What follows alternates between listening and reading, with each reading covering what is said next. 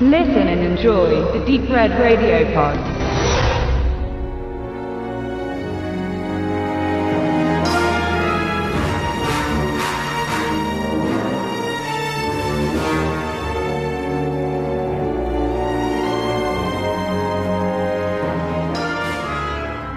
Fake News The Movie. Wenn Donald Trump wiederholt US-amerikanisches Broadcasting wie CNN oder ABC der Verbreitung von Fake News bezichtigte, dann muss man ihm selbst nicht unbedingt glauben.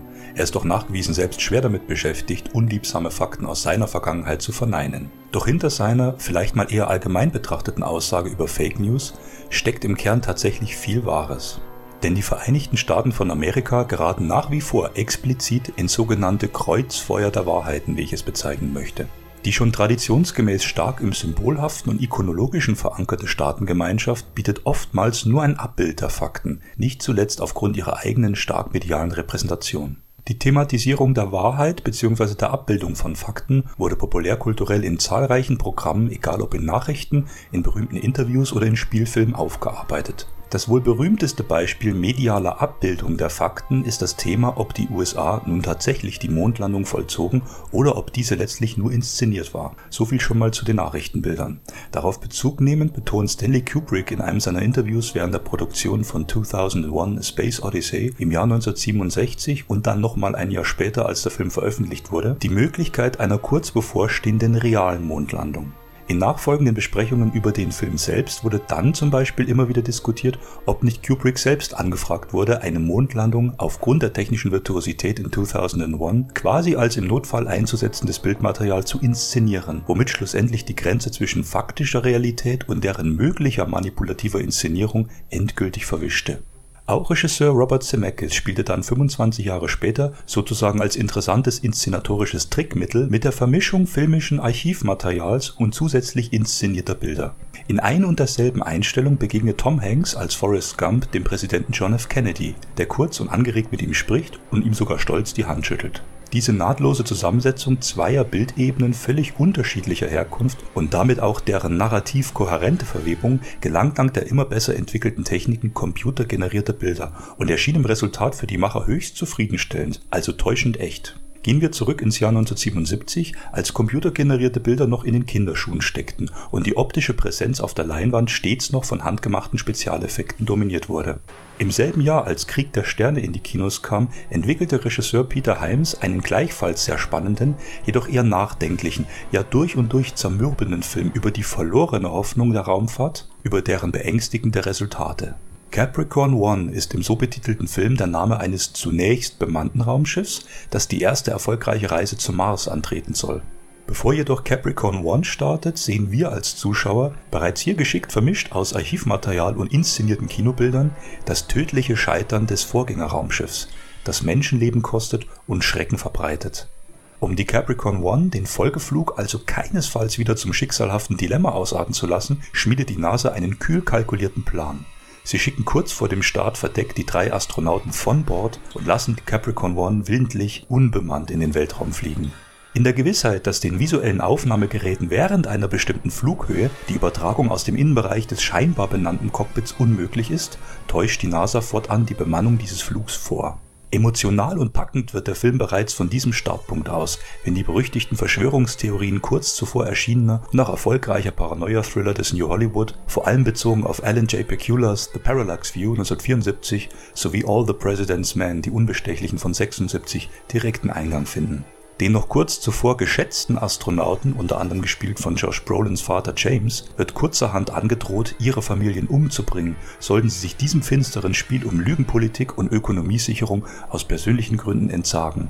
Die eben noch als Helden stilisierten Personen, und das ist äußerst konsequent in Heims bemerkenswerten Thriller, werden fortan als Nutztiere und Opfer eines Psychospiels inszeniert. Die eigentlichen Highlights dieses Films, auch wenn die für Heims obligatorische Verfolgungs-Action-Sequenz den Schluss beherrscht, diese Höhepunkte sind vor allem die leisen, verängstigten Gespräche unter den drei Vertrauten, den neuen Sklaven des US-amerikanischen Raumfahrtimperiums. Stichwort Inszenierung. Hier punktet Capricorn One neben der soeben angesprochenen Konzentration auf das Persönliche, Zwischenmenschliche, kurze Blickwinkel, gekonnte Kameraschwenks, effektive Montage, auch durch seine bewusst reflektierte Theatralik. Wir als Zuschauer erleben also die Hauptakteure, die drei Astronauten, nicht nur im Film selbst, sondern es wird innerhalb des inszenierten Spielfilms Capricorn One eine weitere Inszenierung, die der gefakten Marslandung aufgemacht. In einer abseitig gelegenen Halle unter höchster Sicherheitsstufe befindet sich das Modell einer Landekapsel auf sandig rotem Untergrund. Die Innenverkleidung der kuppelförmigen Hallenwand reflektiert den Horizont vom Mars aus zur Erde hinblickend. Hightech-Apparaturen runden das Equipment der Showbühne ab. Die Darsteller unseres Astronautentrios, sie spielen nun gleichfalls Schauspieler im Film. Die drei Männer müssen um jeden Preis zusammenhalten, keiner darf den anderen auflaufen lassen, jeder muss mit dieser massiven Lüge leben, um das Wohl der anderen einschließlich deren Familien nicht zu gefährden. Namentlich haben wir hier Brubaker, Walker und Willis, gespielt von Brolin, O.J. Simpson und Sam Waterston, Vater der ebenfalls talentierten Catherine Waterston, bekannt aus Alien Covenant und Fantastic Beasts and Where to Find Them. Und das ist der Clou, die besondere Qualität des Films, eine Qualität, die zum Beispiel auch James Camerons Filme, wenngleich anders generiert, wiederholt aufweisen. Erstens kritisiert Capricorn One die manipulative Kraft der Inszenierung, andererseits setzt er aber diese Bilder, er muss es ja schließlich, auch innerhalb der reflektierten Inszenierung als dynamisches, spannungssteigerndes Element ein. Es ist schwer, solchen bereits als Fake offengelegten Bildern einen zusätzlichen Spannungsgrad zu verleihen. Der Ausgang bzw. die Ursache des Gezeigten innerhalb des Narrativs ist uns Zuschauern zu diesem Zeitpunkt ja bereits bekannt.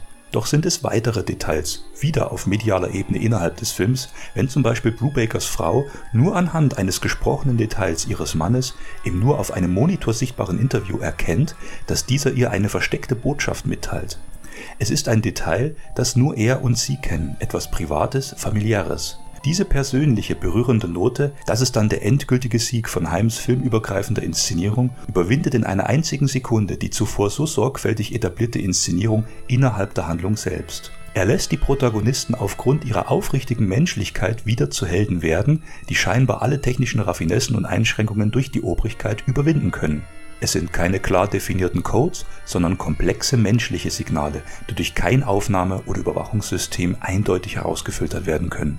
Flankiert, und den guten Mann wollen wir nicht einfach hinten runterfallen lassen, wird das Astronautentrio samt ihren Gegenspielern in der NASA-Zentrale von dem Journalisten Robert Caulfield, gespielt vom großartigen Elliot Gould. Gould, den kennt man heute vielleicht nur noch aus Steven Soderberghs Oceans Trilogie. Der war in den 70ern ja ein Kultschauspieler, zwingend zu sehen vor allem in Robert Altmans Raymond Chandler Verfilmung The Long Goodbye, zu Deutsch Der Tod kennt keine Wiederkehr aus 1973. Gould wird dann tatsächlich auch als erster Hauptdarsteller vor den anderen Schauspielern genannt und hier zeigt sich, wie wichtig Himes die Betonung auf die Elemente der Paranoia-Thriller ist.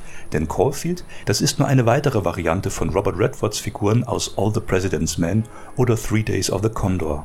Die Kriminalgeschichte wirkt wie ein zweiter Plot, der lediglich inhaltlich zum inszenierten Rest zusammenpasst. Von Angesicht zu Angesicht befindet sich Caulfield nur mit einer weiteren Figur ganz am Ende des Films. Zuvor laufen die Handlungen strikt parallel.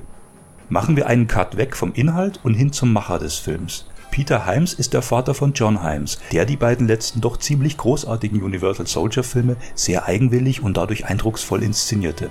Beim dritten Universal Soldier half Papa Peter übrigens noch als leitender Kameramann aus. Ich zähle der Zeit halber hier einfach mal ein paar Filme von Peter Himes auf, die ihr unbedingt noch sehen solltet, falls noch nicht geschehen. Da wäre zum einen der unterhaltsame, weitestgehend unbekannte Busting, zu Deutsch Spur der Gewalt von 1974, eine rasante Geschichte um zwei Undercover-Cops full of exploitation in guns. Dann stechen vor allem zwei Filme im Abstand von zehn Jahren heraus. Zum einen Outland, Planet der Verdammten mit Sean Connery von 1980 und der perfekt inszenierte Action-Thriller Narrow Margin – 12 Stunden Angst von 1990 mit Gene Hackman, bei dem die für Himes so typische finale Verfolgungsjagd mal eben auf den ganzen Film ausgedehnt wurde. Dann sorgte der Regisseur, qualifiziert gerade durch den hier besprochenen Capricorn One, auch für 2010, das Jahr, in dem wir Kontakt aufnehmen, die durchaus sehenswerte Fortsetzung von Kubricks 2001.